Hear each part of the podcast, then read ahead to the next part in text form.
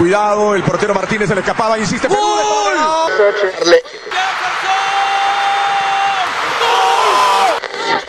Aquí está el empate en el área Esperañol, en el área Esperañol está. ¡Gol!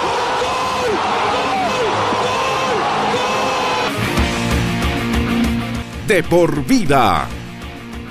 De lunes a viernes, de 1 a 3 de la tarde, por Radio Cepra 89.2 FM.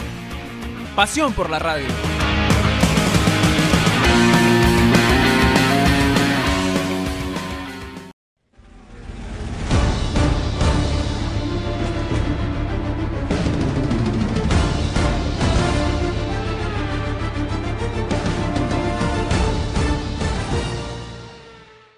Amigos de Sede Deportiva, muy buenas noches y bienvenidos a Sede Fórmula 1. Regresó la máxima categoría del automovilismo, una carrera creo que tiene dos tramos muy marcados, muy buena al inicio, con polémica, con eh, mentadas de madre, con varios cariñitos y un poco también más de acción. Y creo que la segunda parte nos dejó una mayor estabilidad, todo se fue marcando y bueno, aunque sea, creo que uno de los mejores rebases que hemos visto en mucho tiempo, eso sí, pero Ahorita lo estaremos comentando. Rodrigo Torres, un gusto saludarlos en la producción de Juan Carlos Vera. Y obviamente iniciamos con Angie Hernández. ¿Qué tal, Angie? ¿Cómo estás? Muy buenas noches. Pues Ferrari hizo una carrera perfecta prácticamente, pero pues no, hay, a veces perfecto no tienes que darte para ganar. Hola, Rodrigo, Isaac, Fran, Juan y a todas las personas que nos están viendo, pues yo diría que, o sea, perfecta con Carlos, ¿no? Porque, bueno, eso es cierto. Porque Charles fue todo lo contrario y es que yo me pregunto, ¿por qué sigo creyendo en Ferrari? Y no lo entiendo, de verdad no lo entiendo y, y seguramente al final del programa voy a decir que, que Ferrari va a ganar la siguiente semana.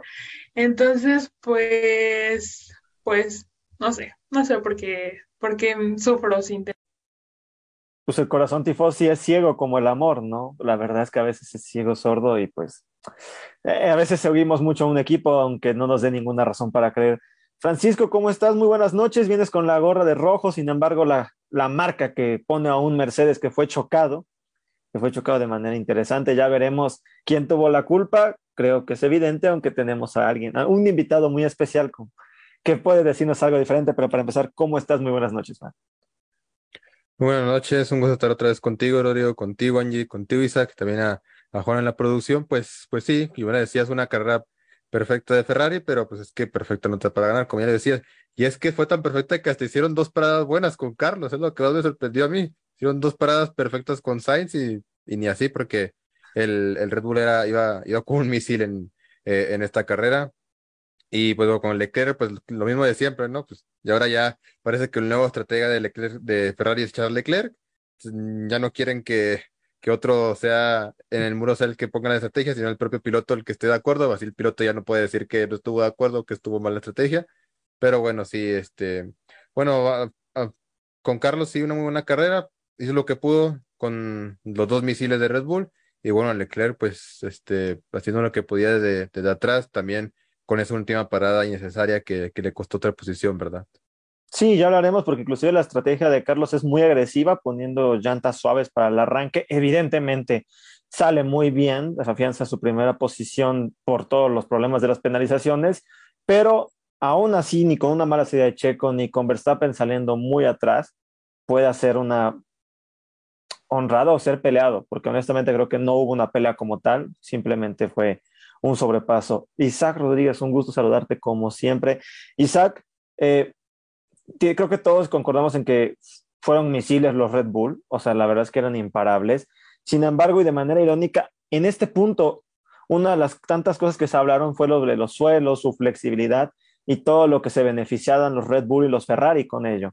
Ahora, se supone que cambió para esta carrera y Red Bull se vio más fuerte que nunca y inclusive por eso Christian Horner le tiraba directamente a un Toto Wolf, que fue los que estaban presionando por esto, por el tema de porposing, pero Mercedes todavía se ve bien, pero sí está todavía muy lejos de los dos primeros equipos. Exactamente, bueno, eh, un gusto saludarte, Rodrigo, Angie, eh, Francisco, Juan. Eh, pues bueno, sí, creo que un gran premio en el cual pensábamos que a lo mejor estas modificaciones iban a ser un problema para Red Bull, quizás un retroceso, pero pues como bien lo dices, ¿no? En lugar de, de perjudicar, ayudaron más a, Red Bull y bien lo dices, eh, una arrancada muy buena por parte de Verstappen, una carrera excelente, Checo Pérez también haciendo lo suyo, eh, donde hace rebases bastante buenos, la verdad. Eh, la verdad es que un, un, gran premio redondo para Red Bull. Y Mercedes, pues sí, no, no se ve mal, pero necesita seguir trabajando porque, ok, ya tuvieron ese tema del porpoising, ahora cuál va a ser otra justificación. Me parece que eh, ya el problema ya no es tanto el porpoising, sino hay que ahora revisar otros datos y revisar otras circunstancias que pueden estar siendo el problema para que Mercedes no sea el equipo competitivo que hemos conocido desde hace ocho años atrás. Sí, justamente. Eh, empezamos solamente con el ganador, con Max Verstappen, y quiero dividir en dos el tema. El primero es que evidentemente es, es uno con la máquina, Angie. O sea, es impresionante la manera en que en cuestión de dos, tres este, vueltas, sabemos que en Spa Francorchamps hay muchas zonas de rebase, la, la recta de Kerr que da mucho tiempo, el DRS da mucho poder y más con un coche tan potente como es el Red Bull. Pero es que es, es, impresionante que a la vuelta 8 de 44 ya estaba ahí Max Verstappen. Se va para atrás y aún así remonta. Y yo había mucho ataque hasta cierto punto con Checo, y si es que se puede unir, porque le decían cómo se puede alejar tanto de su compañero de equipo, pero la verdad es que está en otro nivel. O sea, no importa si eres Ferrari, no importa si eres Red Bull, pocos pilotos como tal podrían estar haciendo lo que hace Max Verstappen, porque las actualizaciones, evidentemente, un, buen efecto le están haciendo, porque no es coincidencia que Checo tuviera un buen ritmo hasta pasando a Azerbaiyán, porque ni Gasly lo logró, ni Alex Albon lo hizo. O sea, creo que si pasa con un piloto hasta cierto punto es entendible que se puede hacer lo de Max Verstappen, pero cuando pasa con tres, el equipo trabaja para un ingeniero. No quiere decir que sea un mal coche, pero el único que lo entiende como tal es de los Países Bajos. Pues sí, porque está hecho para él, mmm, está mejorado para él. Y creo que fue Marco, ¿no? Que también lo dijo después de que comenzaron a pues, no, bueno, sí, adaptarlo un poco más para él. Checo volvió a su estado normal porque pues ya no se encontró tanto con el auto como Max. Pero creo que independientemente de eso, aunque, o sea, lo lo vimos al principio de la temporada, aunque no tenía un coche tan desarrollado como el que tiene ahora, Max estaba ahí, siempre ha estado ahí. Y pues, o sea, yo creo que lo sigo diciendo, estamos viendo probablemente la mejor versión de Max Verstappen hasta ahorita en todos los sentidos. Y creo que, o sea, como fans de la Fórmula 1 también es un privilegio poder ver a alguien así, que, que, maneja de esa forma, que tiene ese carácter, esas ganas, esas ansias. Y, o sea, puede estar hasta el final de la parrilla, pero no lo puedes descontar, porque sabes que desde la vuelta uno se va a lanzar. Y estaba en la octava, ¿no? Todo. La octava posición. Sí, o sea, en este caso no estaba hasta atrás, hasta atrás, pero aún cuando esté atrás, o sea, si, si hubiera estado atrás, tal vez le tomaba 12 vueltas llegar adelante, un poco más, pero iba a llegar de todas formas y tiene el auto para hacerlo, pero bueno, ya eh, hemos visto que, que Checo arranca desde atrás en algunos circuitos y lo que le cuesta, Leclerc también lo mismo con Ferrari, eh, y bueno, Max está ahí, ¿no? Entonces creo que, pues sí, es de reconocer eso y este... Y yo creo que ya lo vamos a ver campeón tarde o temprano. No, no sé si en México o antes o después, pero de que va a ser campeón, bicampeón mundial, lo va a hacer. Y uh, también me pone feliz, la verdad. Me, me alegra que gane Max, eh, porque creo que se lo merece y porque yo prefiero que gane él. O sea, sí, que, que, a que gane él, a que, a que gane alguien más y siga ampliando su, su otra racha de, de. Bueno, Angie se está adelantando un poco a la segunda parte, pero antes de entrar ahí, porque creo que es un buen debate y también creo que este punto lo quiero, lo quiero dar, pero este, Fran, a ver, entendemos que Max es un fenómeno, es brutal, porque creo que a mí me impresiona más, inclusive esta remontada no me impresiona tanto como del décimo puesto en el Húngaro Ring, la última carrera antes del break, porque Spa-Francorchamps da para rebases, tiene muchas zonas evidentes para pasar y por eso es que es más entendible que se consiguiera. Húngaro Ring no los da. el circuito de Hungría, como Sambor, que es justamente el que vamos ahí, tiene una zona de, de, rebase, es la recta principal, y si no estás bien pegado a la parte de atrás, no se consigue. Ahora, en, en Spa, con tanto espacio, con el choque de Fernando y de Hamilton, con un checo, no sé si presionando constantemente a Carlos por un trabajo propio, pero que a la es funcionamiento para el equipo y para Max, pues simplemente es una estrategia perfecta y que en, toda la, en todo el calendario, como tal, Max no ha ganado, cuando no ha ganado es porque ha sido problemas del coche. Y tal vez la única que no ganó que como tal por conducción fue Mónaco. Y fue porque Checo tal vez hizo la mejor estrategia o la mejor lectura en la historia, en su, en su carrera, de, del, de, de, la, de, la, del, de la, perdón, del asfalto mojado. Él tal vez la única vez donde Max no tuvo la misma capacidad y por eso no ganó Mónaco. Pero aún así, eh, es imposible ver lo que no arrase en, todo el en todos los circuitos que quedan. Pues es que ya lo dijo Angie, está en la mejor versión que hemos visto de Max Verstappen en toda su carrera deportiva, tanto en, conducción, que ya sabíamos que tenía buena conducción, pero mentalmente estaba bastante fuerte, no comete los mismos errores o mismas inmadureces que cometió, por ejemplo, el año pasado en algunas carreras contra Hamilton. Es que está, es que se le, une todo, se le une un, un muy buen coche, se le une también que ya no tiene ninguna presión de, de, de Ferrari, y también su mentalidad es que él siempre, siempre busca hacer lo máximo en todas las carreras, siempre busca sacarle toda la ventaja posible a sus rivales, siempre busca ganar por el mayor margen posible va carrera tras carrera y eso le permite siempre sacar lo mejor de sí en, pues sí, en cada, en cada prueba del, del campeonato, ¿no? Y también yo lo siento muchas veces ya menos presionado, el campeonato también te da mucho menos presión, te pone mucho más relajado. Y, y más si tu compañero es el segundo, ¿no crees? Claro, sí, sí, ya es, es, es, un respaldo bastante grande. Ya Ferrari, la amenaza de Ferrari ya, ya, ya no es amenaza y pues está, está muy relajado Max, ya cuando tú consigues tu primer campeonato del mundo, la segunda temporada la, la afrontas con una mucha relajación, ya cumpliste tu mayor objetivo de, de, tu carrera y ya lo único que te importa es seguir disfrutando, seguir ganando, que él disfruta ganando y pues como ya, ya, tú, ya tú lo dices, es el máximo favorito para ganar las, las ocho carreras que quedan. Y es que Isaac prácticamente le podemos decir que es el, es el nuevo campeón de la Fórmula 1. Bueno, repite título en el 2022. Ahora, quiero iniciar contigo porque sabemos que eres un fanático de Mercedes, de Lewis Hamilton.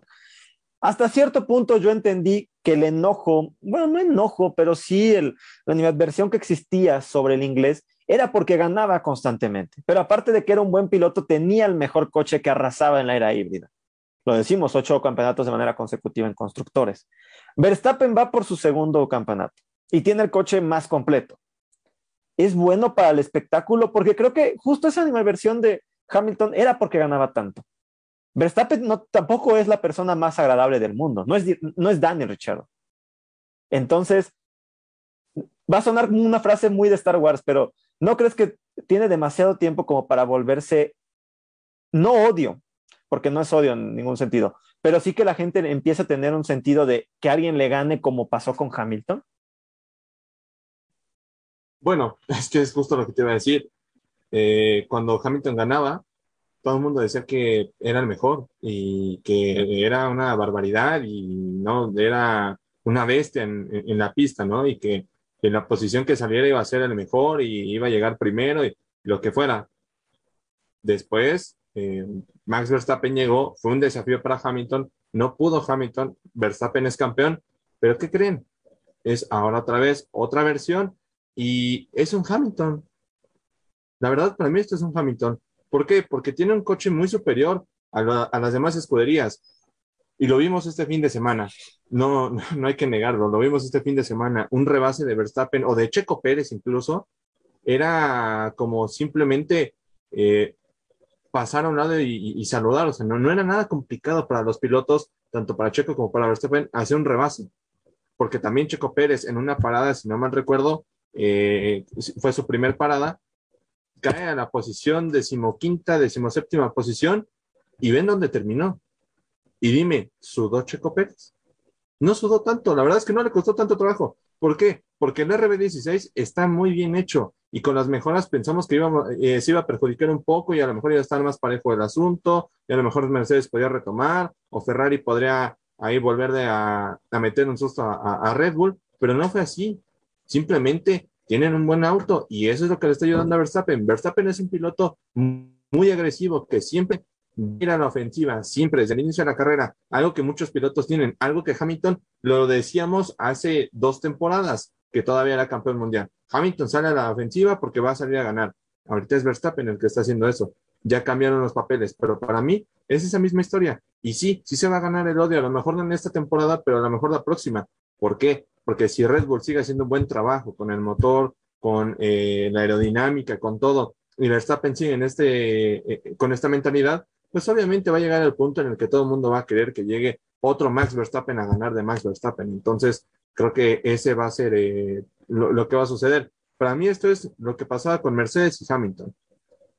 Valtteri Bottas es el Checo Pérez de, Red Bull y, y, Hamilton es el Verstappen de Red Bull. Entonces, creo que eso es lo que está sucediendo y qué bueno. El muchacho se lo ganó, compitió muy bien la temporada pasada, fue una temporada muy reñida que a todos nos gustó, que hace muchos años no veíamos que una, eh, un título mundial de pilotos se definiera en la última carrera, en la última vuelta, en las últimas curvas. Entonces, creo que eh, eso fue muy agradable. Por eso mismo también, eh, pues Verstappen continúa de esta manera, pero te apuesto que si la siguiente temporada o, o, dentro de dos temporadas Verstappen sigue ganando, se va a generar mucho odio y muchas personas lo van a criticar y van a decir que, pues claro, la FIA está comprada por Red Bull, que hay alguien ahí en la FIA, que eh, Verstappen es eh, un tramposo, que es sucio. Muchas cosas van a salir así, como lo han salido de Hamilton. Entonces, creo que ahorita, pues solamente lo debe de disfrutar, lo está haciendo bien, no se ha, de, no se ha bajado de, de esa mentalidad en la que tiene que ser competitivo. Todavía sabe que hay pilotos muy competitivos que si mejoran su monoplaza pueden causar de problemas como los Checo Pérez, como es Carlos Sainz, porque Leclerc, pues ahorita eh, Leclerc no anda en un muy buen momento. Hamilton también puede ser uno de esos pilotos que con un buen auto puede complicarle la vida y lo sabe más que nada Max Verstappen, porque también, pues esa, esa fue la pelea de la temporada pasada. Entonces, pues bueno, eh, si buscas una respuesta concreta, sí. Eh, Verstappen va a ser odiado la próxima temporada o dentro de dos. Angie, es que creo que es un déjà vu hasta cierto punto. O sea, yo entiendo lo mismo de que no, sé si llegará al mismo debut, porque pero sí es cierto de que la, igualdad que nos vendieron no es esta igualdad. O sea, y eso es una realidad, ¿no? No queremos, lo que siempre dijimos, no queremos que dos pilotos luchen, queremos que sean cuatro, que sean tres o cuatro escuderías. Y la verdad es que por el momento, pues no hay. Entonces, no sé qué tan bueno es para el deporte. Por el momento lo aceptamos porque es todavía un nuevo ganador. Pero en esto estoy muy de acuerdo con Isaac. Es cuestión de que en dos o tres temporadas, por ejemplo, empiecen las críticas como le hacíamos a Botas de que intentara atacar a Hamilton. Tal vez ahorita Checo. Tal vez porque es mexicano somos un poco más considerados. Pero es un, es un ciclo que se está repitiendo. Sí, solo me daba risa que al fin, o sea, Isaac dio todo su speech y después digo, la respuesta concreta es sí. Pero este, no, estoy de acuerdo. Yo creo que a, mí me gustaría que Max ganara este campeonato, sí, pero tampoco que gane cinco, ni tres, ni cuatro, ni seis, o sea, ya, dos. Y, y, por eso es que yo espero que Ferrari regrese o que Mercedes aparezca con George, con Luis, Carlos, Charles, Checo, el que sea, ¿no? Pero eso, que no sea, bueno, si con dos pilotos ya está, que me da un paro en alguna carrera, ¿no? Si llegamos a tener alguna temporada así de emocionante. Creo que sí, también estoy de acuerdo que, que va a ser pues prácticamente la historia. También me acuerdo de las declaraciones de Max el año pasado, ¿no? Que decía que Luis, o sea, que cualquier piloto en el Mercedes podía hacer lo que hacía Luis y entonces ahora podríamos decir lo mismo. Cualquier piloto en el Red Bull podría hacer lo que hace Checo o podría hacer lo que hace Max, ¿no? Mínimo remontar desde la posición número 15 o 18 o la que sea a, la mitad o, más. Y mm, eh, pues sí, o sea, creo que, que, se va a repetir la historia. Lo que yo creo es que Max ya tiene el odio, o sea, nosotros tal vez, o hay gente que lo ve así, como que ahora está bien aceptado y todo el mundo lo acepta y así, pero, pero Max ya era odiado desde hace como dos o tres años y, y, la temporada pasada con lo que pasó con Hamilton, horrible que hasta la fecha le sigan reprochando lo que pasó en el campeonato y que la FIA es una y que fue favoritismo de Max. Entonces creo que eso, eso ya lo tiene, solamente pues tal vez se va a hacer más visible o se va a potenciar más, porque sí, la gente que a lo mejor pues eh, no le ha dado tanta importancia o, o, que dijo, ay, qué bueno que Max ganó porque Mercedes ya pues se quitó el dominio, pues igual va a volver a lo mismo, ¿no? Pero creo que eso ya lo tiene él y bueno, o sea, a él no le importa. Entonces, eh, al menos en ese, en ese, sentido, creo que tal vez podríamos ver mmm, un manejo un poco diferente de, de, la historia de Luis, ¿no? Que tal vez él sí es un poco más, tal vez a veces de responderle a la gente o de mandar este, algunos mensajes y eso, y que pues es muy respetable y cada quien lo maneja de, forma diferente. Pero Max, pues, o sea, es que si lo odian, le vale. O sea, pueden decirle lo que sea y, y ya le tienes en cuidado, pero sí, creo que eh, o sea, estamos en riesgo de que se repita la misma historia y ojalá que de verdad no sea así. Y es que, o sea, poco a poco lo veo, ¿no? Porque es eso, es un dominio. Todos pensábamos que podía ser diferente, pero vean la ventaja que le tiene prácticamente 100 puntos a Ferrari. Nada más, ¿no? O sea, y por eso muchos decían, se puede ir de vacaciones tres carreras, regresa para, para Estados Unidos y va a seguir siendo líder. O sea, eh, prácticamente es muy complicado eso. Ahora, yo les diré, eh, por mí no hay problema que Verstappen gane siete títulos y Checo gana uno. Pero eso es por, por el sentimiento mexicano, obviamente. Ahora, siendo en serio, Fran, piensas lo mismo, lo ves diferente. ¿Cuál es tu lectura a esta situación? Porque al fin y al cabo lo que decimos, ¿qué queremos con este deporte? Queremos lucha, no queremos el dominio de un equipo, no queremos que sean nada más el enfrentamiento entre un compañero y un coequipero, que hasta cierto punto, porque no le dan, y también porque, se, porque sabe el trabajo de hacer campeón a uno. Por ahora está bien, en el caso de Checo, pero toda persona se cansa. Un Mark Webber se cansó de Sebastián Vettel. Un un Valtteri Bottas se cansó de Lewis Hamilton, un, uh, un Barrichello se cansó de Schumacher. O sea, de, es, es un camino constante y entonces es un poco de la misma Fórmula 1 que siempre hemos tenido y que entonces no nos están entregando un producto distinto, simplemente están cambiando la marca de quien domina. Un Daniel Ricciardo también se cansó de Max Verstappen en su momento. Es que este es el mal eterno de la Fórmula 1, es, es, siempre va a haber yo creo que ese tipo de dominios es muy difícil que en un cambio de reglamento veamos tanta igualdad. Históricamente siempre los cambios de reglamento, un equipo aliado eh, a la pieza y ha sobresalido, ¿no? En todos los cambios que hemos tenido en la Fórmula 1, ya sea con Mercedes, ya sea con Red Bull en su momento, con el con propio Ferrari cuando estaba con Schumacher. Es que e, es muy difícil conseguir un, una igualdad en Fórmula 1, pero sí, yo creo que ahora que la Fórmula 1 está bajo muchos más ojos, bajo una afición mucho más grande, las críticas van a ser más mayores y también la exigencia va a ser cada vez mayor de los aficionados, sobre todo porque los aficionados que llegaron a la Fórmula 1 llegaron porque por la batalla del año pasado, por la batalla de Verstappen con Hamilton.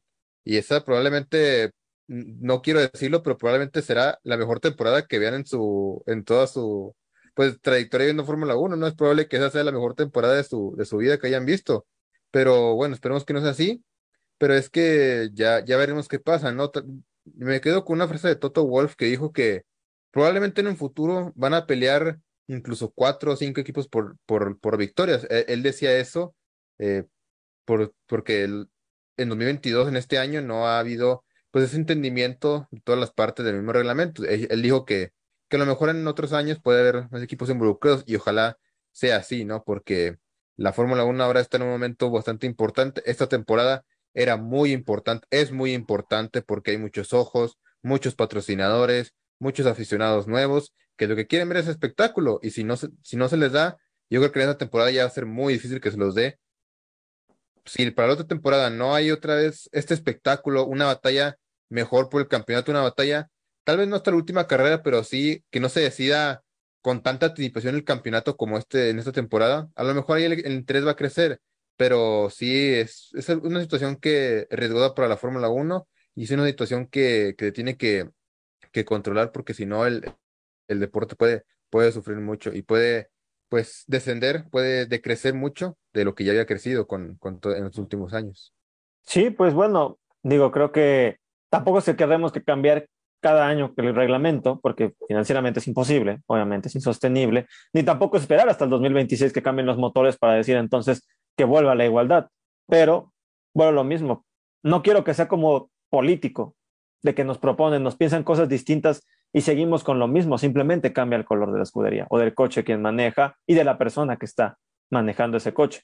Esperemos que no, pero creo que poco a poco puede generarse este problema y, lo, y creo que estoy de acuerdo también con lo que decía Angie, lo que decía Isaac y también tú, Es cuestión de tiempo para que la gente se empiece a cansar un poquito del mismo ganador.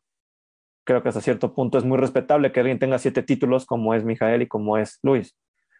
No es lo más sano, y menos si no hay alguien que esté luchando y que esté molestando constantemente como lo que todos queremos. Pero bueno, así es la situación, parece que en Sambor es irrevocable y por eso es que hay que hablar de los que en teoría tendrían que haber peleado, justamente, Fran.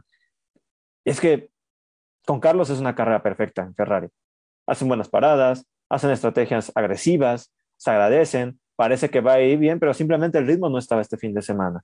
Y con el caso de Leclerc, es que no pueden tener un fin de semana tranquilo. O sea, es que Ferrari no puede tener un fin de semana donde no terminemos diciendo, pues bueno, hicieron todo bien. Es que no, no puede ser. O sea, no puede ser que hasta Williams haga bueno, haga en todos los sentidos un fin de semana perfecto y logre sumar, y Ferrari sigue luchando con tonterías como sacar mal a Verstappen, hacer una mala parada, pensar en una vuelta rápida y perder tres puntos. O sea, se nos acaban las palabras en este tema.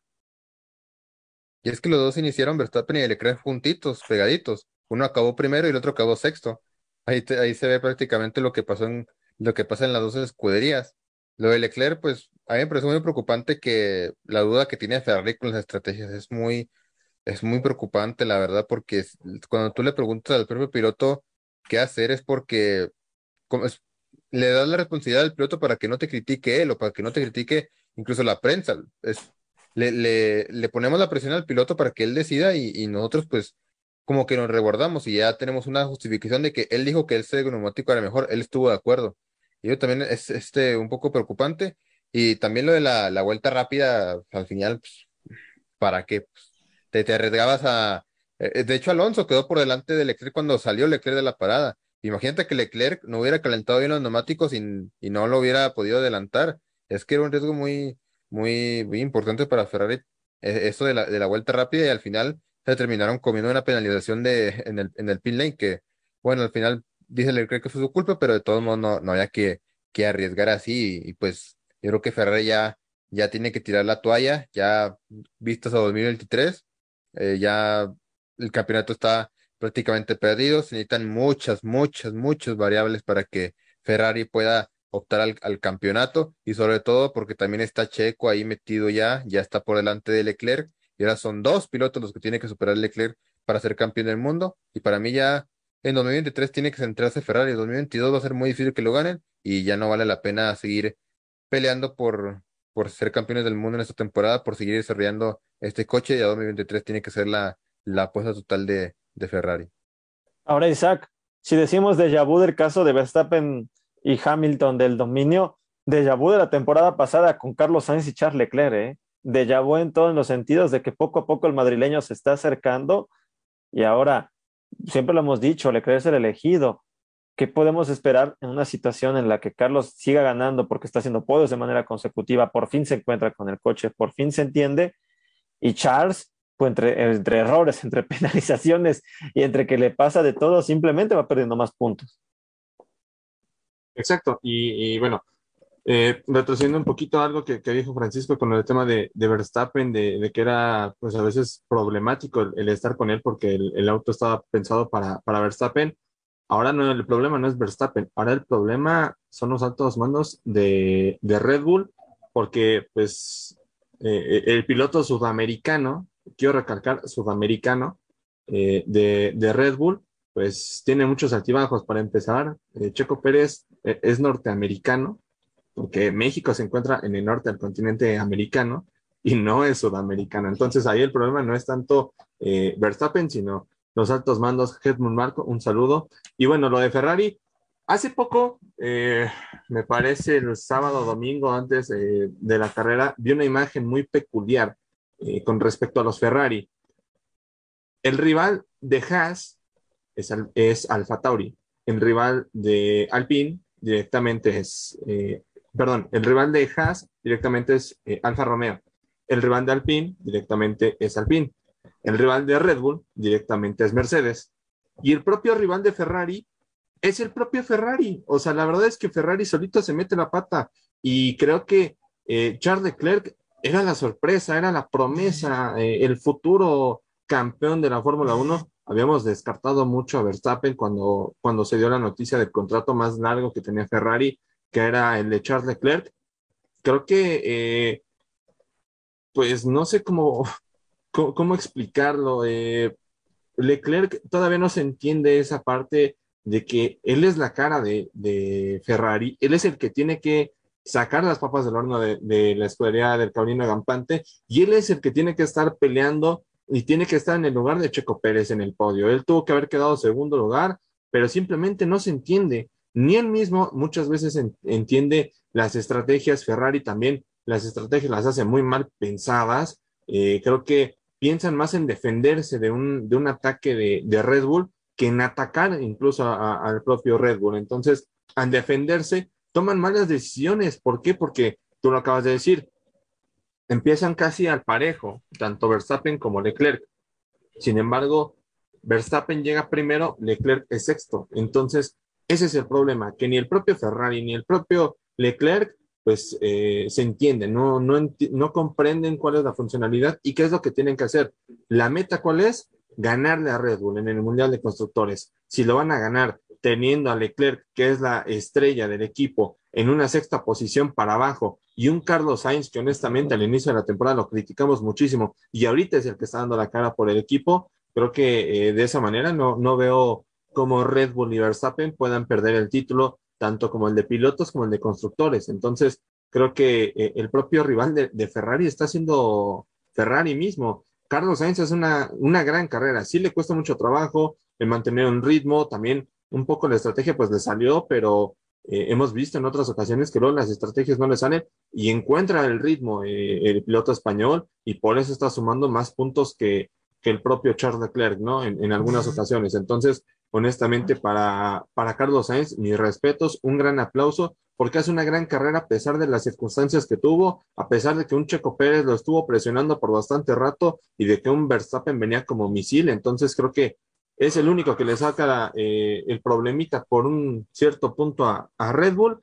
Y, bueno, esperemos que Ferrari, pues, eh, reivindique su, su temporada, o al menos se defienda con algo, o, haga algo, suba, baje, corra, lo que sea, pero, pero que haga algo Ferrari, porque eh, lo teníamos en una alta perspectiva y fue de más a menos. Entonces, creo que ahí eh, la misma escudería está, eh, está bajando, todo el mundo se echa la culpa, nadie es responsable de nada. Entonces, pues el mismo Ferrari se está haciendo bolas y, está perdiendo puntos, cosa que no tenía que hacer y que no estaba esperado y que le molesta mucho a Angie y que le duele en el corazón.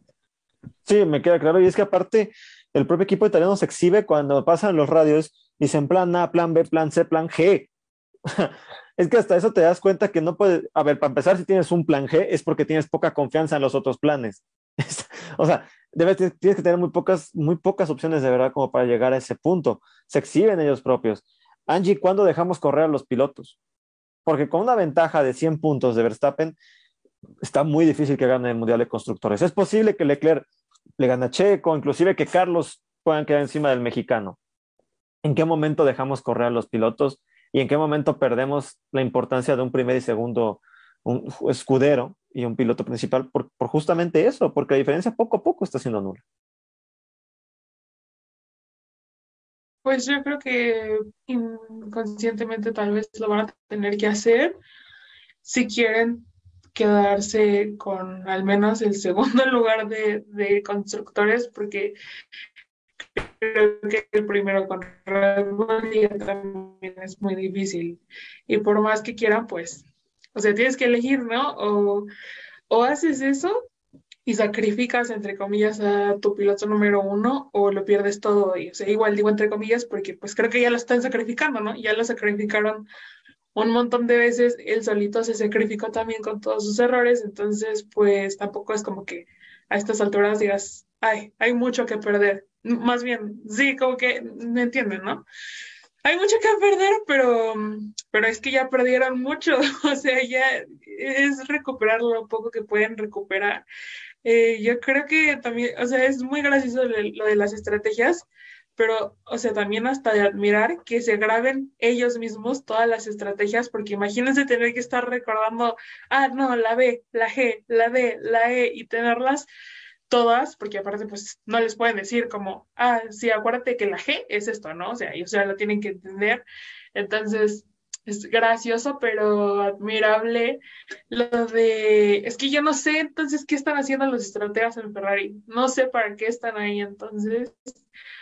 Eh, el, el, el, ingeniero de Charles, Xavi, o sea, es una gran persona, me cae muy bien, pero es que neta a veces se pasa, o sea, le dice cosas que no y Charles le pregunta y, ah, no, sí, perdón, me equivoqué.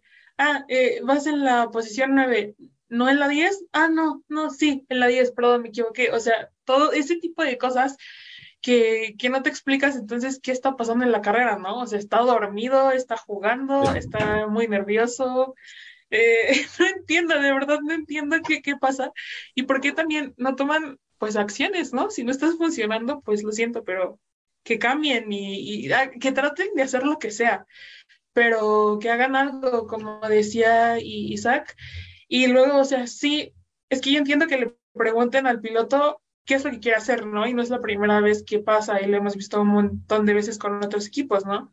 Porque al final ellos están en la pista y pues en dado caso pueden tener una mejor idea, pero que le preguntes prácticamente toda la carrera qué es lo que va a hacer y cuál es el siguiente paso. Entonces, no, de nuevo, no entiendo para qué están ahí. Y, o sea, es que sí le preguntan en ese sentido y al final con lo de la parada y que él dice, no, yo no me quiero arriesgar, y le dicen, sí, vamos a arriesgarnos. O sea, de verdad, es como, como de risa todo lo que pasa, tratan de cubrirse y al final ellos solitos lo arruinan todo. Yo creo que, mm, que además, o sea, es que Charles es el piloto número uno y no está dando resultados. Y Carlos sí, y tal vez uno diría, bueno, entonces ya no, vamos con Carlos, y también lo dejan solo de alguna forma, o sea, sea moralmente o anímicamente o...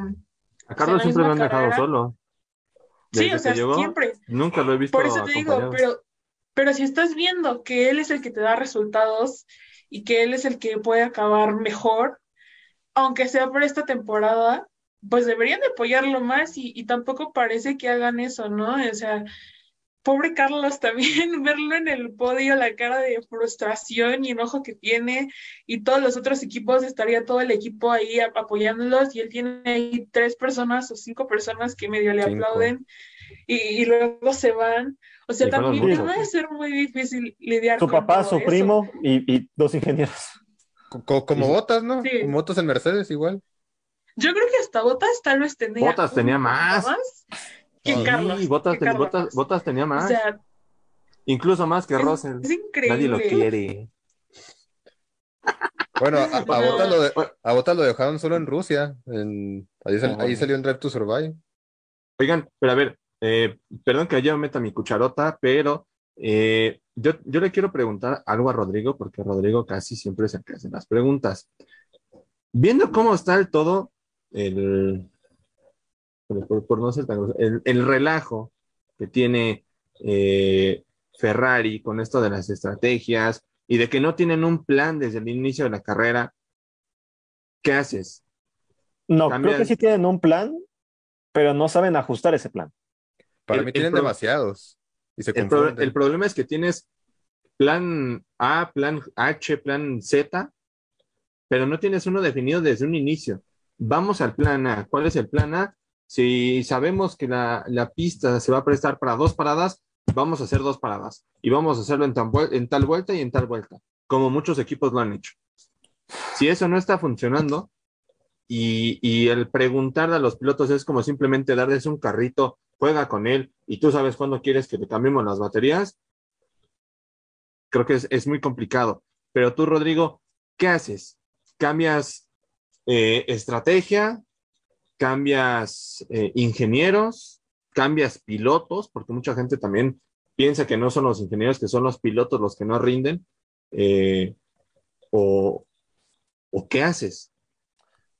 No cambiará pilotos por el simple hecho de que como cualquier persona, si tú estás en un ambiente de trabajo sano, en un ambiente de trabajo donde tienes confianza, tú vas a funcionar, tú te sientes respaldado. Si hay una expresión extra, normalmente lo vas a hacer bien, pero también lo puedes hacer mal, que son los errores que, que vimos, por ejemplo, la temporada pasada con Leclerc, como cuando, en el 2020, cuando choca en Monza, al intentar buscar algo más del coche se va directo. ¿Pero por qué lo hace? Porque no se siente en confianza con los demás. Al fin y al cabo, yo entiendo que le preguntes a tu piloto porque tu piloto está sintiendo el coche. Tú como ingeniero estás viendo los niveles. A partir de ahí tú sabes una perspectiva, pero el único que está en el asfalto, el único que quema llantas, el único que lo siente de verdad, es el propio piloto, ya sea un Carlos Sainz y un Charles Leclerc. Es normal preguntarles, es necesario preguntarles. Pero el ingeniero sí sabe en cuánto tiempo están los rivales, cuántas vueltas tienen las llantas, en cuándo debe de entrar y por qué es una buena idea entrar, porque vas a salir justo adelante del piloto y no te va a poder pelear ese piloto con un coche inferior, con llantas desgastadas. Ese es problema de los, de los ingenieros. Y si los ingenieros, que son los encargados, no dan esa confianza, ¿cómo los pilotos van a tener la confianza para manejar solos? Porque están teniendo que sobrepensar.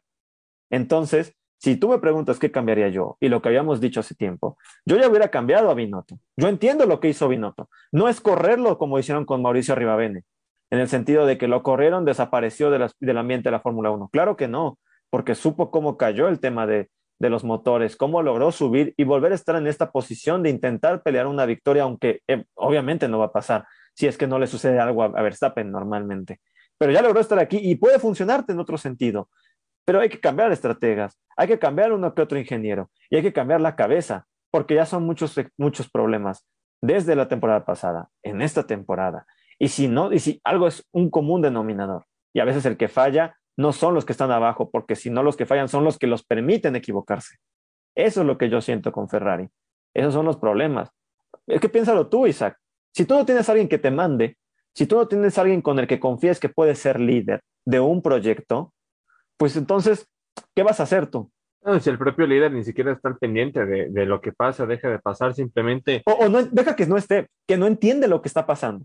Ese creo que ese es el problema, porque Binotto claro que está, pero hay un punto donde creo que se concentra más en llevar una buena relación con sus pilotos que en verdad concentrarse en intentar ganar. Inclusive lo había dicho, eh, creo que no me acuerdo en qué momento lo dijo, es que, los, es que está perdido esto, prácticamente lo dijo. ¿Cómo me puedes decir eso antes de un parón veraniego? Exactamente.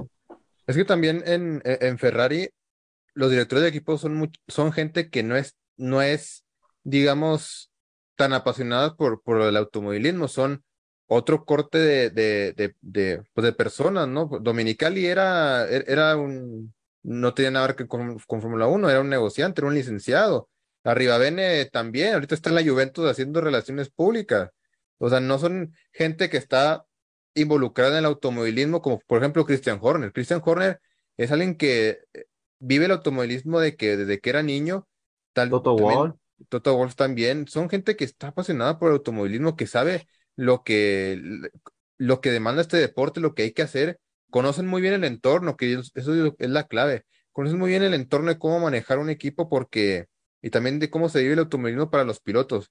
También es muy importante porque ellos en parte en carne propia lo vivieron y para mí eso es muy importante. Ahora, también hay que decir que la estrategia de Ferrari se comprometió mucho por, por la parada tempranera que hicieron, que, que no fue, eh, que no fue por ellos, por lo que ellos hicieron, sino fue, fue por, por lo que pasó del, del tío que se le eh, sí, sí, que se le metió el, se le metió a Leclerc, que era de el Verstappen, plástico, por cierto. el, el plástico de, de los Eso cascos. sí es mala suerte. Que era de Bueno, Verstappen, por cierto. Bueno, Fernando Alonso tuvo una bolsa de sándwich, algo así el año Eso pasado. fue una buena, eso fue una, una muy buena puntería de Verstappen. Pero, ¿eh? pero me, no. da- me dio mucha risa que hasta Max lo dijo, le preguntaron como, oye, ¿sabes que, que a Charles eh, se le metió tu tear off este, en la primera vuelta? Y, y Max dijo, sí, no creo que haya sido, porque sería demasiada mala suerte que, que te pase eso. O sea, Max Muy buena no puntería. consciente. Como Bueno, la risa, la risa de Y Fernando, sí, ¿no? sí le pasó eso, o sea, sí.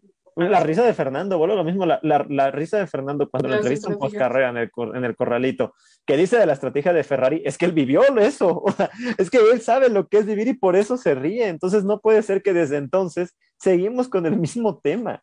Yo entiendo lo de Ferrari, yo entiendo lo que dice... Oigan, y también cambiar mecánicos, ¿no? Digo, creo que el, el señor que trabaja aquí en la vulcanizadora que, tiene- que está cerca de, de su casa hace el cambio de llantas más rápido. No, hicieron buenas paradas este fin de semana. Hicieron buenas paradas. Sí, este fin de Pero, semana, pero sí. un fin de, un fin de semana. ¿Y Bueno, cuántas bueno. Y llevamos? ya lo habían mejorado. A lo lo mejor ya mejoraron. y luego Bueno, volvieron a caer. Y va- luego vamos a ver, vamos a ver ahora en, en Yo solo- Países Bajos. Les Solo diría de, de lo de Fran, que, que dijo que es gente que no ama el automovilismo, o al menos no desde toda su vida. Creo que yo no lo puedo aceptar porque si llevas, no puede ser que no hayas aprendido nada o que no te hayas como contagiado ni siquiera un poquito de lo que es el automovilismo, porque si no, entonces, ¿para qué estás ahí? ¿O por qué trabajas ahí? ¿O por qué llevas más de una década de tu vida dedicando a eso? O sea, Mira, sí, a lo mejor cuando entraste no conoces nada, pero, pero, o sea, ya Es- todo un proceso es que- y, es que mira. tiene toda una carrera porque empezó desde abajo y llegar hasta este punto y que diga, ay, es que, o sea, esa es como mi media excusa de por qué no, no puedo manejar el equipo Angie, porque yo no empecé, o sea, creo que no. mira, yo, yo te lo puedo poner de esta manera. Sí, quizás sí sabe algo, quizás sí sabe sobre cambiar una llanta, quizás, eh, quizás sabe sobre la aerodinámica del auto, sabe sobre el funcionamiento del motor, pero cuando no es algo que, que en verdad te apasione, no lo vives de la misma manera como una persona que, ah, sí, sí lo sé, pues es esto. O sea, Pero, o sea, lo que yo digo es que, a ver, perdón, Ajá. Eh, To- To- Toto Wolf, Helmut Marco, los que hablamos tanto Mercedes como Red Bull, son personas que viven el día a día y que se apasionan. Lo vimos la temporada pasada. Bueno, cuando- Isaac, tengo que interrumpirte, pero Arriba Bene era muy pasional. O sea, Ajá. hacía festejos, Es- se peleaba, gritaba, era lo contrario a, a lo que es Binotto, eh, en, en Es la- que para, para mí viene sí era buen líder. E- Era sí, bueno. para mí también. O sea, a- ahí ya, ahí ya no entendí como por qué se fue, pero eso ya Pero nunca estuvo cerca de pelear un campeonato.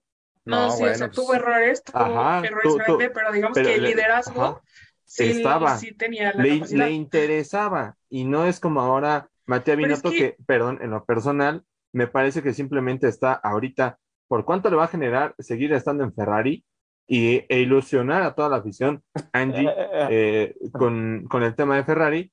Y otra cosa, se ve muy bonito en la pantalla, entonces creo que también eso es algo que le interesa, porque pasión, pasión, en verdad que yo vea pasión en él por ganar una carrera, por, por cada carrera estar presionando y estar al pendiente de Ferrari, no lo veo, la verdad es que no, no lo veo así, y es lo que necesita. Tiempo, tiempo, tiempo. Necesito hacer esta similitud con el fútbol. Y le pregunto a, ca- a cada uno de ustedes. Entonces, su, de- su técnico perfecto, su, su director en la Fórmula 1, tiene que ser pasional. O sea, tiene El que piojo, gritar. el O piojo, sea, eso, eso es ser buen técnico, ser buen líder. No, yo creo que no. O sea, no, para- para cada uno de ustedes. aparte, pero yo, por ejemplo, en el caso de Ferrari, no, yo, por ejemplo, es que siento que en el caso de Ferrari, mira, yo entendería tal vez que me dijeras, y yo no creo que Binotto no sea pasional, o sea, tal vez no lo demuestra, No, pero su actitud es distinta. porque sí, sí, exactamente, pero siento, un equipo como Aston Martin, ok, pues lo entiendes, ¿no? Medio que a lo mejor no sea su prioridad o, o no, no viven en el del automovilismo o eso, o tal vez Haas, Alfa Tauri, pues ok, ¿no? Pero es que Ferrari, no puedes decir que, el, que la cabeza de Ferrari no siente nada por Ferrari, no siente nada por el automovilismo, siento que sería como una antítesis completa de lo que representa el equipo, ¿para qué está ahí entonces? Es que no solo Pero la sí concuerdo pasión. con, con Rodrigo de que no necesitas gritar y alocarte y, y externar cuánto amas algo para ser bueno en lo que haces. No solo la Mm, pasión, también tienes que tener un carácter fuerte para mandar, eh, sobre todo en Ferrari, ¿eh? Y es un- también liderar en Ferrari es muy difícil por toda la presión que se maneja y también porque te piden ser muy diplomático muchas veces, te piden Pero no crees que se hubiera tronado después del 2020. Porque digo, para quedar en el peor lugar histórico de Ferrari es patronar, ¿eh? No, pero y pues Minotto no tronó. tenían la excusa de lo- del motor, ¿no? Que se lo cancelaron. A ver, sí. a ver, escu- en, en el fútbol yo he escuchado muchos equipos que no los dejan fichar durante año y medio y hay, y hay técnicos que se van porque simplemente no pueden. Binotto no se fue por más que tuviera una evidente, eh, perju- estuviera perjudicado todas las carreras.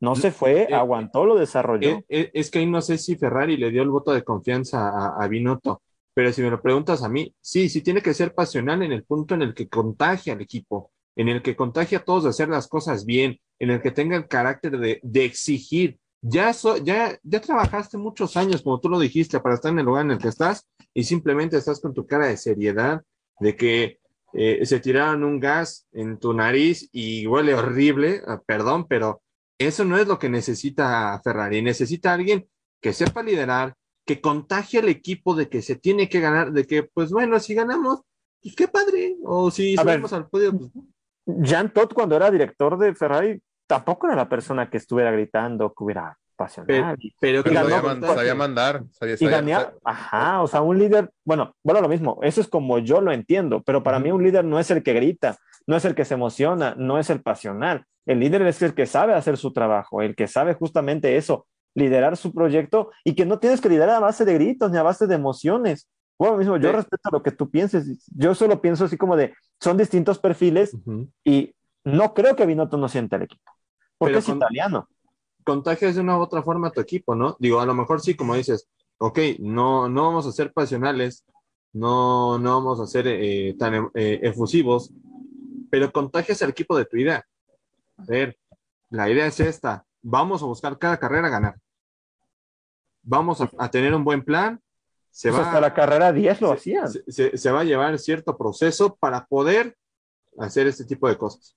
Es que un líder también tiene que saber que cómo exigir, o sea, Ajá, un, alguien que es pasional tiene pues un poco más de facilidad para, digamos, generar esa, esa pasión, ¿no? También dentro del equipo. Pero como líder tú también tienes que saber cómo exigir, o sea, cómo dar esa pasión. O s- n- yo, no le pido a Binotto que grite, yo no le pido a Binotto que sea muy pasional, porque entiendo que es su carácter y está bien. Así es, así es él, así es reservado, pero él tiene que identificar cómo contagiar a su equipo, tiene que A saber qué hacer para elevar el ánimo del equipo. Tú- Eso es tú muy veías- diferente. tú veías a los, a los otros directores a- anteriores, eh, Rodrigo, que cerraban su computadorcita y como si fuera eh, las seis de la tarde en hora Godín, cierro mi computadora y vámonos, me voy. Al menos yo había visto que sí, a lo mejor hay otros eh, directores que... Bueno, si tus dos pilotos abandonaron en la vuelta 2, pues estás de gratis, no Sí, sí, sí, pero vas y hablas con ellos, ¿no? A ver qué pasó. y qué- qué Pero fue es que eso no lo vemos, Isaac. Sí, Y creo que- creo que hasta decir, cierto no- punto eso es lo que nos da-. Drive to Survive, la serie Ajá. de Netflix. Y creo que eso es lo Pero- más valioso de la pero- serie, que son los eh, momentos que nosotros no vemos y que, y que sí, evidentemente En- sí pasa. ¿En Drive to Survive lo has visto? Claro, con Sebastián Vettel fue el ejemplo claro. Ajá. A Sebastián le hacían, estaban en reuniones cuando ya lo habían presentado con Aston Martin. Ahí Sí. estaba Binotto, ahí estaba Charles Leclerc. O sea, sí están presentes, solo que evidentemente ese tema no lo vamos a ver nosotros porque Ahorita con Sainz y. Leclerc, Deja que salga la la- temporada y te digo. Ya, Probablemente Ah, yo creo que es que sí, eso no, no podemos asegurar que no sea cierto porque nosotros no lo sabemos y no lo vemos, pero yo no dudo de que sí trabajen y sí se queden porque, o sea, es que imagínate, sería imposible que, que, que no hicieran nada y solamente llegaran a la carrera y, ah, sí, y luego ya acabó, bueno, adiós y punto. O sea, yo creo que sí lo hacen, solamente que pues sí, no, no lo vemos tanto, no lo vemos reflejado. También creo que tiene que ver un poco cómo se maneja Ferrari que a comparación de otros equipos tampoco les gusta mostrar tanto. Ahorita ya lo están haciendo un poco más, pero, pero les gusta pues justo compartir como esa información, cómo trabajan ellos, ¿sí? cómo se manejan, cuál es Y- su y es dinámica respetable. y, y- Y es sí. respetable porque es eh, cosa de, de cada equipo y son estrategias diferentes. Sin embargo, creo que ah, por, por los resultados que ha tenido Binotto y por la forma en la que se ha presentado en Ferrari, yo creo que por lo menos media Italia va a exigir su renuncia. Si no, si no cierra bien la temporada, Bueno, bueno, hace cinco, cada- hace cinco carreras ya lo están pidiendo. ¿eh? por eso te digo, si no cierra bien la temporada, teniendo más podios en mejor posición, medio Italia se va a ir encima sobre Ferrari, ¿eh? No lo dudes que medio Italia Ah, se bueno. va a ir encima. Sí, claro, o sea, a ver, yo no veo que termine, yo no veo que regrese el 2023, ¿eh? O sea, Pero, inclusive para este- mí yo siento que necesita un cambio. Pero no, no es, ¿no creen que es cosa más independiente de los líderes de equipo? Porque ya pasó Dominicali, pasó Matiachi, pasó Rivabene, está pasando Binotto, y vemos siempre lo mismo, ¿no? ¿No creen que es, ya cuatro no son, no son, no es cuatro directores que han pasado, no es siempre culpa del director, ¿eh? Bueno, pero Entonces, ¿a quién culpamos a los dueños? Pues, no ¿De sé, no Ferrari? sé. O sea, porque No al fin y al cabo hay un No punto sé. donde hay gente que es incorrible. De hecho, Ferrari eres malísimo. Yo, yo creo que, o sea, es que Ferrari es todo un caos, pero Cambiemos de tema, cambiemos de tema. Bueno, Sí, en otras noticias, Ah, bueno, yo a ver, rápido, es, rápido. es un poco de todo, de la cabeza Sí, y toda la estructura que, que Todos está contaminada y han tratado de cambiar eso, o sea, están en un proceso, se supone, con Binotto, eh, nuevo, donde hubo mucha gente que salió, hubo gente que llegó, que volvió al equipo y así, pero obviamente pues no ha terminado de, de funcionar. Y yo creo que simplemente no sé si es un problema de Ferrari. Jean Todt lo dijo cuando llegó. Él tuvo el mismo problema, exactamente el mismo problema, y él llegó y corrió un montón de gente, cambió un montón de cosas, y le tardó como tres años en funcionar la cosa. Y luego surgió el Ferrari de Schumacher y todos felices y contentos. Y después está volviendo a pasar lo mismo. O sea, es, es todo un ciclo repetitivo y es casi igual. Pero, ¿por qué se repite ese ciclo? Pues no lo sé, no sé si después de, tocar como a la cima ya se van para abajo o qué, pero es que ahorita no la han tocado y, y no se ve para cuando puedan tocarla, la verdad. Lo que sí creo es que pues es un poco responsabilidad de todos, ni solo del jefe, ni solo de los pilotos, ni solo de los ingenieros. O sea, también yo en esta carrera eh, pensaba de lo que decía hace rato Isaac, de que no tienen un plan, yo creo que sí, tal vez no lo tienen claro, porque igual en, en el, ¿cómo se llama esto? El Driver's Parade, le preguntan a Charles, oye, ¿vas a, vas a arrancar en el lugar quinceavo o no sé qué? Y él dice, no, no, no, más detrás. Le dice, no, porque yo quise, no penalizó, ya te recorrieron. Ah, no sabía. O sea, ¿cómo vas a empezar la carrera y ni siquiera sabes en qué lugar vas a, vas a empezar? No, y nadie le dice, y entonces, y él también, ¿no? O sea, siento yo como piloto, pues mínimo tienes que estar consciente de, de, de dónde vas a iniciar para tú también, eh, pues, tener conciencia de lo que va a pasar y que no sepa y ni siquiera le, como que le interesa aparentemente. Creo Es que, que- ya también ahí dice que, que es un Ahí- caos en todos los sentidos. ahí también, ahí también se demuestra el, eh, el problema anímico o, o la mentalidad que está teniendo Ferrari ahorita de que pues ya eh, son, como bien lo decía Rodrigo, si no mal recuerdo, 100 puntos o más, lo que le saca Verstappen a Leclerc Casi siempre. y casi 100 puntos. ¿Y cuántos puntos le saca Red Bull a, a Ferrari? Entonces, Bueno, bueno. también eh, ahí es otro punto en el que ya ellos mismos ya lo que quieren es que, que se acabe la temporada porque los están apabullando. O sea, empezaron muy bien, empezaron como buenos competidores y ahorita ya solo están pidiendo que se acabe el tiempo. Pues sí, así como se nos está acabando el tiempo a nosotros, así que No, vamos con lo rápido. Vamos con rápido. A ver, creo que Fran, Angie y yo estamos totalmente de acuerdo que era culpa de, de Hamilton en el choque, pero quiero escuchar la opinión de, de- de Isaac. para mí no es culpa de Hamilton, perdón. ¿Por qué, Eh, Isaac? ¿Por qué? Porque si nos damos cuenta, en la curva, unos metros antes de, de llegar a la curva, se empieza a ver el monoplaza de Lewis Hamilton. Fernando Alonso es una, una persona de mucho más experiencia que, que Lewis Hamilton, estamos de acuerdo. Títulos a lo mejor sí menos, pero experiencia más la que tiene Fernando Alonso. Entonces, creo que eh, Hamilton lo que quiso hacer fue lo siguiente, tomar la parte eh, exterior de esa curva para ganar el interior de la siguiente y Fernando Alonso no se dio ni un centímetro. Entonces, para mí, culpa de Hamilton no es simplemente Fernando Alonso, tampoco quiso frenar tan temprano como para poder ceder ese espacio. Y es normal, creo que nadie va a frenar eh, 50 metros antes para que el piloto que viene a un lado te rebase. O sea, nunca vas a ceder ni un centímetro de posición. Pero para mí, culpa de Hamilton no es jamás en la vida. Bueno, yo solo diré que los comisarios no sancionaron a Fernando. Entonces, evidentemente pensaron una cosa distinta a la que está pensando Isaac. Eso, tal vez Y es el único y- hecho. Estoy, Y yo, sí, solo, y yo solo diré que Hamilton se echó la culpa Pues bueno, también. a lo mejor él, lo- él lo ve de una manera, todos lo vemos de- maneras diferentes. Yo decía la temporada pasada que eh, en Italia Max Verstappen quería matar a, Ah, bueno, no, no. a, a Hamilton Sí, ahí con la llanta, o sea, entonces cada quien ve las cosas de una manera diferente. Para mí no tiene la culpa eh, Luis Hamilton, eh, Fernando Alonso, pues también. Ni aunque lo acepte Luis. Isaac. lo mejor sí, lo, lo acepto y, y es, y es reconocible, ¿no? Para, para muchos creo que no es culpa de los dos, simplemente pues nadie quiso ceder un centímetro. O sea, Pero Eso sí, los tampoco ta- ta- ta- tampoco, tampoco estoy echándole la culpa a Fernando Alonso, simplemente estoy diciendo culpa de Hamilton no es. O sea, no quisieron O sea, ceder. toque de carrera. Sí, para mí es un toque de Pues, carrera. lo- los dos entraron a matar, ¿eh? A la curva. Los dos. Es que sí, A y ver, digo, así son, así es su actitud, ¿no? A- Había, Exacto. había, eh, en esa, en esa pelea había mucho más que una batalla por la segunda posición. ¿eh? Había mucho más que una batalla. Desde el 2009 hay más que una pelea. Sí, sí, sí, sí. o sea, e- e- eso Y- está muy 2008, claro. perdón, 2008. Y Fernando tampoco no lo puedo olvidar, ¿eh? Porque si, si dijo lo que dijo de que nada más puede conducir siendo primero, es porque, primero. es porque Sí, sí, sí, ahí ah, algo. Hay algo ahí, siempre hay algo ahí. en eso. Sí, sí, Pero, pero yo solo diría que Fernando lo dijo en ese momento y después ya, como que. mm, Ah, donde, donde, hay, Ah, donde hay ceniza hubo fuego. sí. No, sí, pero a comparación de que Luis, de que lo dijo el del corralito, lo dijo Toto Wolf, hoy publicó su foto y seguramente la semana que viene va a volver a decir algo, o sea, creo que, no sé, siento que a él, a él le quema un poquito más tal vez o le dan esas ganas de expresarlo más que a Fernando.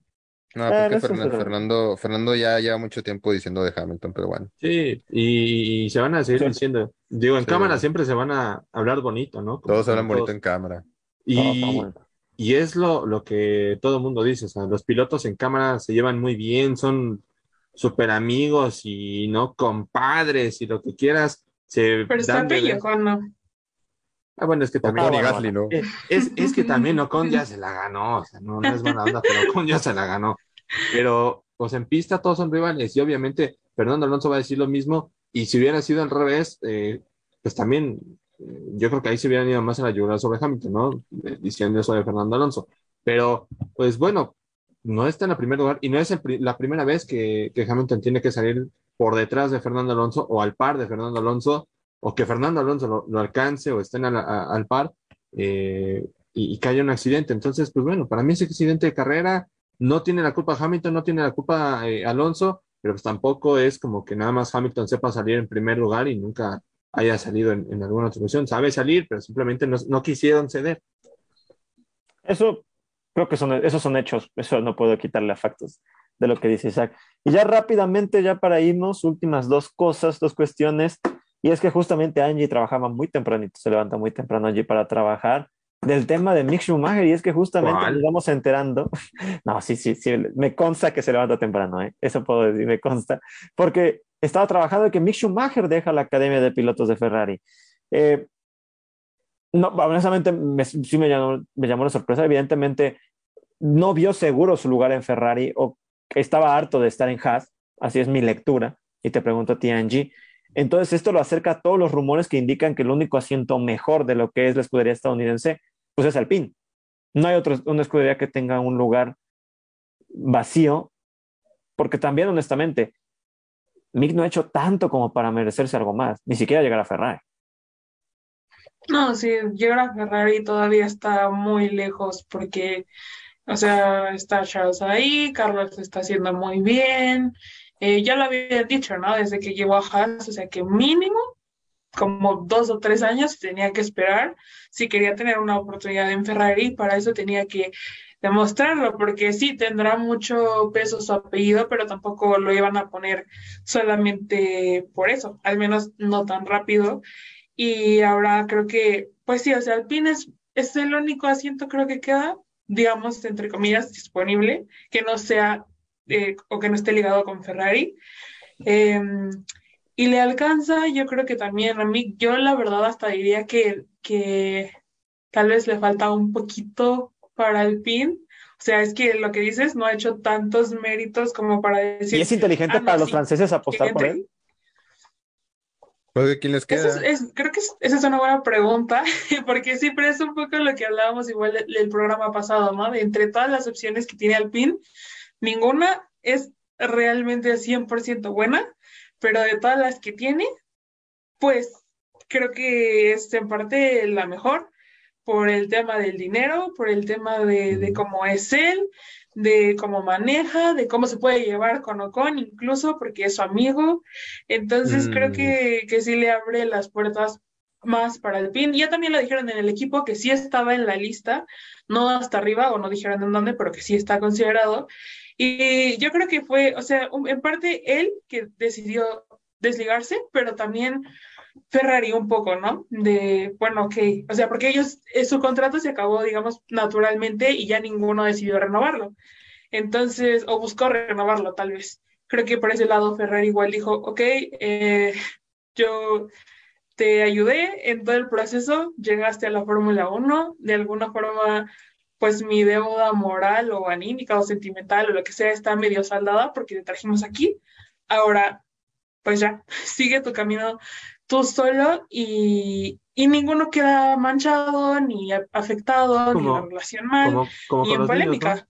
Como con los niños, ¿no? Ya te armé tu bicicleta, ya te dije cómo te subieras, ya te ayudé a andar, ya aprendiste, ya anda tú solo. Entonces, creo que de, esa manera lo, está yendo Ferrari. Y no sé si vaya para, para Alpine, ¿eh? Se escucha también que Alpine busca a Gasly, y lástima que no está eh, mi Pompi Isra, porque hmm. eh, pues el Gasly suena mucho también para Alpine. Digo, es un francés, o con francés. Entonces, pues una escuela. Eso, dije, eso dije el, programa no pasado. Se, no se llevan bien. Angie, no se llevan bien. no, se, llevan bien. Eh, el problema es ese, que no se llevan bien, pero por marketing es una escudería totalmente francesa. Y, es una escudería para estatal. es una escudería para estatal. Tú dijiste algo diferente, tu punto era diferente. Yo te dije que para estatal, una empresa que parte del gobierno, dos franceses. No, no, no. Pero, pero tu ejemplo era de que si Ferrari o que Alpine. Y por eso dijimos, no, Ferrari es Ferrari, es más importante que tu nacionalidad y así. E, es que el problema aquí es, Ferrari te ha puesto a que ya se va Schumacher, se acabó la temporada 2022 se va. Se queda en, en Alpine o incluso en, en Alfa Tauri, porque si se, si se va a Tsunoda o, se va a Gasly Alpine, queda un, puesto libre ahí. La rompe totalmente eh, en una de esas dos, eh, Mick Schumacher. Eh, se vuelve un crack, es Mick Schumacher Jr., el, el, segundo Mick Schumacher, la misma calca. Ferrari lo va a querer otra vez. Ay, pero, sinceramente, ¿tú crees que eso va a pasar? O al menos así en dos digo, años. No, digo, la verdad es que no lo creo. Eh, tendría que estar muy mal Leclerc y muy mal Sainz y, y, en verdad hacer un gran trabajo. O sea, ya, ya no estar a medias tintas Mick, de que ya está en, en una escuela, ya no tiene un respaldo atrás de, de, de, Ferrari, ya no tiene el respaldo de una leyenda como lo fue su padre en esa escudería. Ahora estás en una escudería nueva donde tu padre no tiene nada que ver, donde sí el apellido a lo mejor te va a ayudar para conseguir un, un lugar, un asiento, un puesto, pero hasta ahí. Ahora depende de ti trabajar y ser el mejor. Entonces, si en verdad Mick Schumacher hace eso, te apuesto lo que quieras a que Ferrari lo vuelva a buscar y ya no va con Haas, ya no va con Sauber, eh, porque se va a llamar Sauber ahora, eh, ya no va a ser eh, Alfa Romeo. Ya no va a estar ahí, va a estar en Ferrari siempre y cuando él se ponga pilas. Si esta decisión es porque ya Mick Schumacher ya no quiere estar en una escudería donde hay tanto colchón y, sabe que no va a haber tanto problema, si en verdad él tiene el propósito de exigirse, ten por seguro que a lo mejor lo vamos a estar viendo eh, con, algunos papelitos de Ferrari por ahí. Fran, ahora es una buena opción para el pie. Es que eso es lo que les queda. Lo, que les queda, yo creo que sí. Yo creo que Mick tiene lo que hay, lo que hay en el mercado, lo que hay en lo único que les queda. Y ahora parece que, que Giovinazzi está muy cerca de Haas, por más impresionante que parezca. Y parece que Ricciardo tiene un pie fuera en, en la Fórmula 1, ¿no? lamentablemente porque la única opción que le quedaría es Williams. Y no sé si Williams pueda pagarlo y tampoco no sé si Ricciardo quiera ir a Williams, ¿verdad? Este, pero sí, yo creo que sí va a ir al pin Schumacher, para mí es bastante claro después de este anuncio yo, y si Schumacher no insiste, no insistió tanto porque él, yo creo que él sabe que tiene algo con el pin. Y bueno, al final, pues, este, ahora queda el asiento libre en Haas, que será para Giovinazzi seguramente, aunque no sé si puede regresar más el pin, ¿no? Digo, Si regresó Giovinazzi, No, No, puede reserva. no, por el contrato que tiene Haas con, Sí, sí, con sí. Ferrari, sería Sí, Giovinazzi el, el siguiente en subir a asiento. eh, sí, está prácticamente hecho si es que Mick lo deja. Va a ser interesante porque No, sí, ya es, ya es su un carrera hecho. es básica. Ya es un hecho que Mick lo porque deja. por ahí puede llegar Robert Schwarzman. Yo tengo fe. Bueno, eh, No. de, que, de que Mick deja el asiento de Haas, ya Justo, es un hecho. yo, yo veo, yo veo a Schwartzman lejos ahorita, pero yo creo que él también merece su oportunidad. O sea, yo sí, sí le tengo fe de que pueda para, hacer algo. para, para mí, Schwarzman mucho mejor que Mick no es. ¿eh? Sí, ay, para mí sí, sí lo es. No, Yo sí creo que sí lo es. tiene No potencial, muchísimo pero mejor, pero sí es mejor que mí. Oscar Pesti barrió con él en la temporada pasada. Bueno, pero es Bueno, pero cualquier es que es si lo pone que exactamente Nah, mejor que Mick, mejor que Schwarzman, mejor que Yuki, Tsunoda, casi, casi tal Mejor que, vez. mejor que 10, inclusive 12 pilotos de la parrilla esos para los Corpestre. Fuertes declaraciones. Para mí sí. declaraciones. Honestamente sí. A ver, rápido. ¿Mejor que los dos Haas? Sí es. Mejor que que los bueno, dos Aston Martin. Bueno, de los nuevos Aston Martin, solamente que uno. Llevamos tres. Que es, Paul, que es Stroll, ¿no? Creo que estamos de acuerdo. Sí, obvio. Latifi. Mejor que la Tiffy y que Albon, Sí, creo sí. que sí es. No, algo mejor que algo no. Para mí sí. No, Ahora no. sé qué piense Angie. No Nada sé. más sí o no. ¿Sí o no? ¿Sí o no? Ahí, se- ahí se dan, ahí se dan. Ah, empate. Ah, sí o no, Angie, no pasa nada. No, yo No creo que no. moja. No, no, Ah, no es mejor Entonces las acepto. Vale. Entonces eh, nos quedamos con cuatro. ¿Mejor que, que Guan Yusou? No. Es No, no, no. ¿Oscar Piastri? Ah, no, perdón, perdón, perdón, que, perdón, Sí. pensé que Schwarzman. No, no, no, no, no, de Piastri. oh, Pi- Piastri, sí, sí. Sí, Tenemos sí. cinco. ¿Que votas? No lo creo, No, honestamente. no. ¿Mejor que, que Tsunoda? Sí es. Sí, sí. Seis. sí. Para el nivel que tiene Pierre, ¿es mejor Piastri? No, no, no. Yo creo que sí. No, Yo creo que sí. no, no, no, no. Ahí van siete. Israel se está retorciendo en su. en ¿Mejor su- que, este momento. ¿Mejor que Richardo? No. No, Sí, claro que es. ¿Cómo no va a ser mejor que ha hecho No, Daniel no. estos últimos? Es que no, se queden con pero- la imagen de Daniel de antes, quédense con lo que ha mostrado estos dos años, por eso no sigue no, sí, pero es que no, Pero- no puedes reducir tampoco todo Sí, lo que es no. Daniel solo en los últimos dos años. Así, así. Pues si no tiene lugares por sus últimos dos años, ¿no? Pero pues así es la Fórmula 1 no de estoy de. Ah, no, no es por sus últimos dos años que no tiene lugar. No, o sea, sí, pero no estoy de acuerdo en que reduzcas todo por lo que dices. Pero, o sea, no debería ser Ah, así. bueno, así en la es. historia, en la historia obviamente, pues no, pero si nos quedamos en la historia, o sea, pues No, no, pero si estamos hablando como en general, yo, bueno, yo no, no, no, creo actualidad, que O sea, pero- Piastri- actualidad, yo actualidad, creo Estamos- que me dijiste sí o no, no, para mí no. actualidad, actualidad. ¿no? Si hablamos de actualidad, sí. Actualidad, sí. Pues ahí- No lo General, sé, genera- general No no. sé. General no. No lo sé, Piastri, no, pues, Piastri ¿Cómo va a mejor ser que general si no tiene actualidad? Actualidad. Actualidad, sí. Actualidad, Yo sí. digo que no. Actualidad, sí. Actualidad, sí. No lo sé, Bueno, no creo. se, se nos va a quitar la duda si llega Piastri, si en realidad el McLaren era culpa de Ricciardo o si es culpa de, Sí, sí. de McLaren, ¿eh? Pues, El eh, tiempo lo dirá, es lo dirá. verdad. Interesante. Solo eso. digo actualidad, actualidad.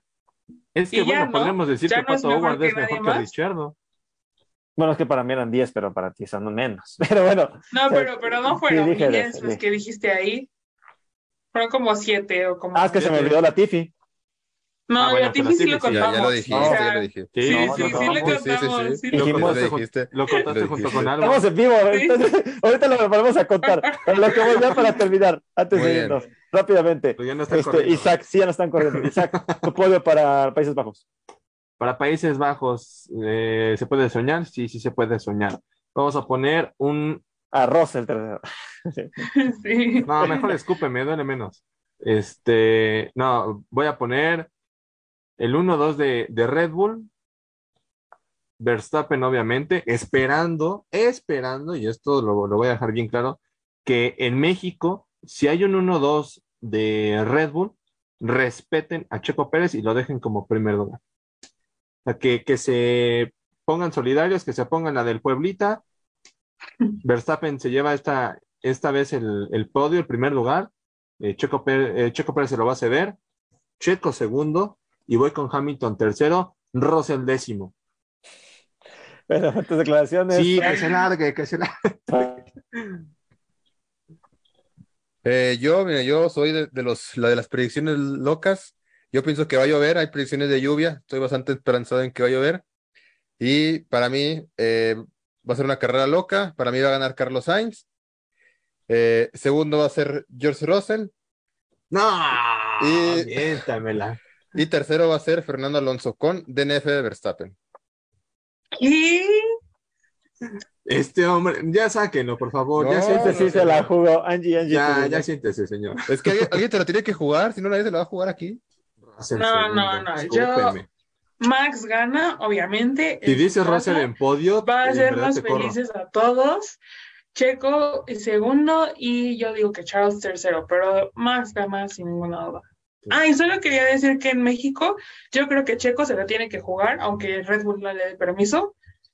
Tiene que aferrarse y... En México ya va a estar el título de pilotos, no, no nos preocupemos, honestamente. Sí, sí, sí. Para México. Pues, por eso te digo. Por eso digo, si. Pero vamos, Max, para Zandvoort. ¿Tú, Eh, Rodrigo?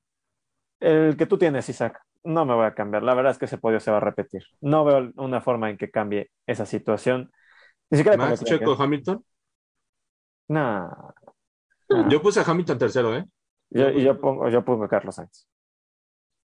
O sea, entonces Max. Max Checo Carlos. Sí, sí, sí, el de Bélgica. Como, ajá, como este, como el de la Ah, imagen. ok, Bélgica. ok. El- el de Perdón, Isaac, es el de que Isaac. creí que decías. Ah, perdón, mismo. el de la imagen de Isaac, el del fondo de. Isaac. A eso me referí, Ah, perdón por ya, la ya, confusión. Por eso me Pero bueno, perdí. Nos sobrepasamos el tiempo, no hay problema. Juan Carlos Vera ya nos está odiando. Nos vemos la próxima semana. Gracias a Angie, Francisco, Isaac, al buen Juan Carlos, Rodrigo Torres, quienes habla. Y nos vemos en la próxima edición. Ya saben que lo mejor está por venir a toda velocidad. Muy buenas noches.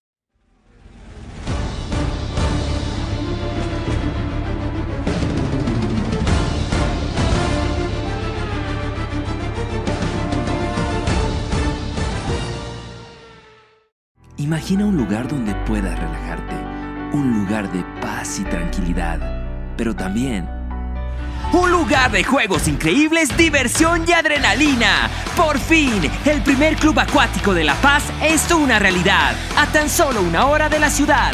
Con increíbles juegos, toboganes y espacios infantiles, el kamikaze más alto de Bolivia y los juegos con más adrenalina para una diversión extrema. Piscinas, restaurante y parqueos, un parque que lo tiene todo para que disfrutes al máximo con la familia y con los amigos. La diversión ya tiene un nombre, Club Acuático Yungas. Contáctate con nosotros y sé miembro del club acuático más exclusivo de La Paz.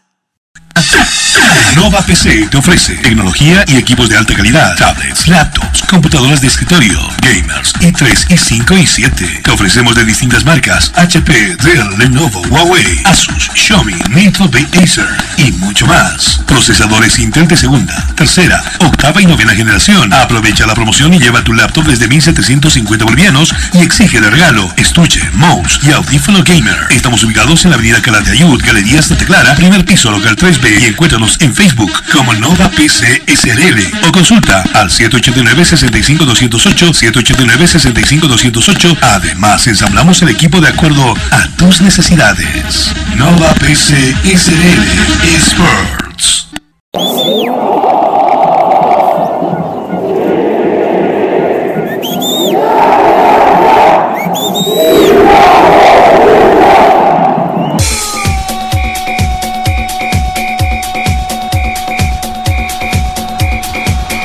La información que necesitas saber del deporte en Bolivia y en el mundo, solo lo tendrás en De por Vida. A la cabeza de Marcelo González y todo su equipo de trabajo. Te darán la información de primera mano de todo el ámbito deportivo que tú deseas saber. Porque más que una pasión, es un estilo de vida. De por vida de lunes a viernes de 1 a 3 de la tarde por Radio Cepra 89.2 FM. De por vida.